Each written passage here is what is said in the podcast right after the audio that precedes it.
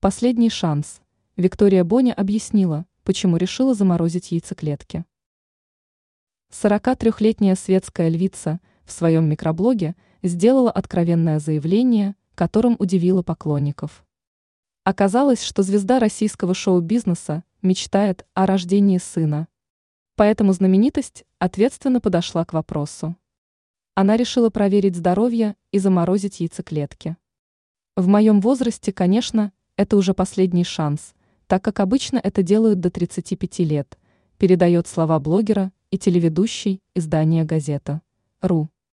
При этом Боня отметила, что ведет здоровый образ жизни и надеется, что все шансы у нее есть. Стоит напомнить, что у Виктории уже есть дочь, которая появилась на свет в 2012 году. Отец девочки – ирландский миллионер Майкл Смерфит, с которым Бонни познакомилась в Монако.